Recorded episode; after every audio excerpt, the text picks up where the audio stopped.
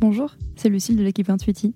Franck Negro est le directeur général pour l'Europe du Sud de Yext, une plateforme qui aide aux utilisateurs à trouver la bonne réponse à la question qu'ils se posent, une réponse d'ailleurs toujours certifiée par votre marque. Pour ces Audio Days, il nous propose une capsule passionnante sur l'évolution des parcours de recherche. Bonne écoute.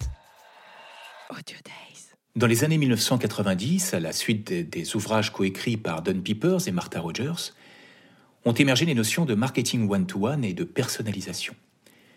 Depuis, les directions marketing ont commencé à construire leur stack technologique et orienter une grande partie de leurs efforts autour de la personnalisation en masse des interactions clients. Au même moment, les mesures législatives sur la protection des données personnelles n'ont cessé de croître dans le monde, dénonçant en quelque sorte l'effet Big Brother provoqué notamment par la collecte de cookie tiers et le sentiment qu'ont les consommateurs d'être en permanence traqués tout au long de leur parcours de navigation sur le web. Ce qui est fascinant en effet, c'est de voir comment sur ces 15 dernières années, les dépenses publicitaires liées aux cookies sont devenues une part toujours plus importante des dépenses publicitaires totales. Alors pourquoi je soulève ces points?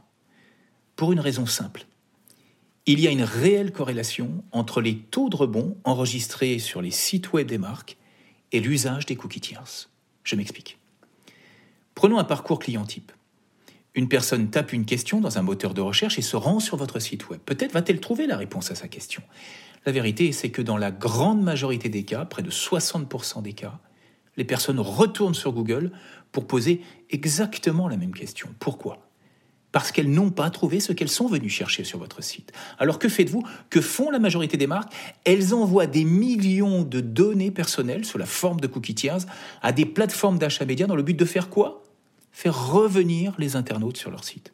Pendant plus de 20 ans, le saint graal du marketing a été délivrer le bon message à la bonne personne et au bon moment.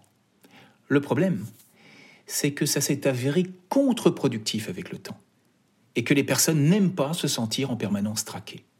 En décembre 2019, le Gartner a donc annoncé que 80% des professionnels du marketing allaient abandonner leurs efforts de personnalisation d'ici 2025.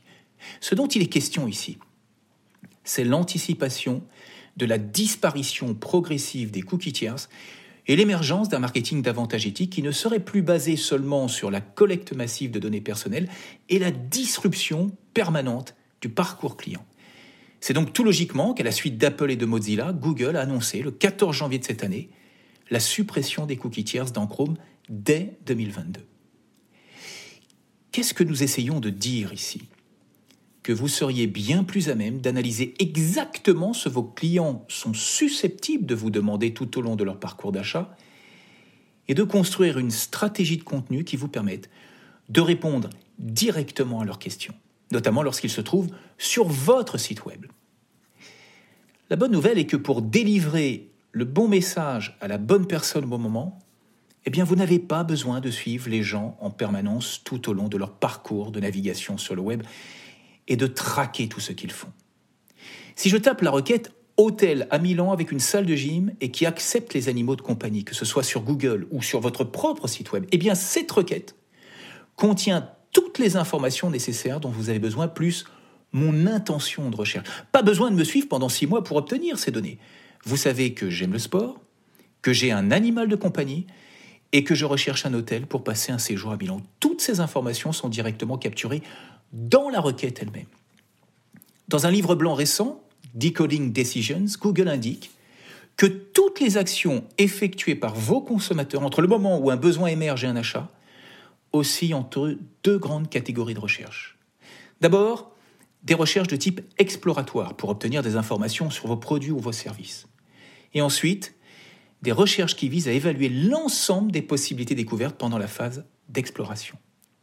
L'objectif pour les marques n'est pas de forcer les gens à sortir de la boucle d'exploration-évaluation via des publicités, par exemple, mais de fournir à leurs consommateurs les informations et les éléments de réassurance dont ils ont besoin pour prendre leur décision d'achat. Comment?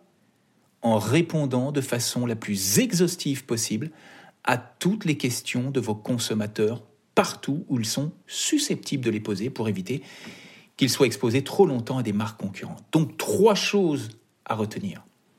D'abord, vous êtes bien plus à même de rencontrer vos clients en leur offrant des expériences de recherche exceptionnelles à n'importe quel moment de leur parcours d'achat plutôt que de les suivre en permanence.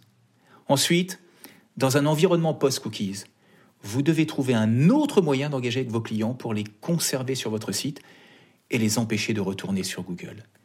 Nous considérons qu'une expérience de recherche exceptionnelle sur votre propre site web est l'un des moyens d'y parvenir.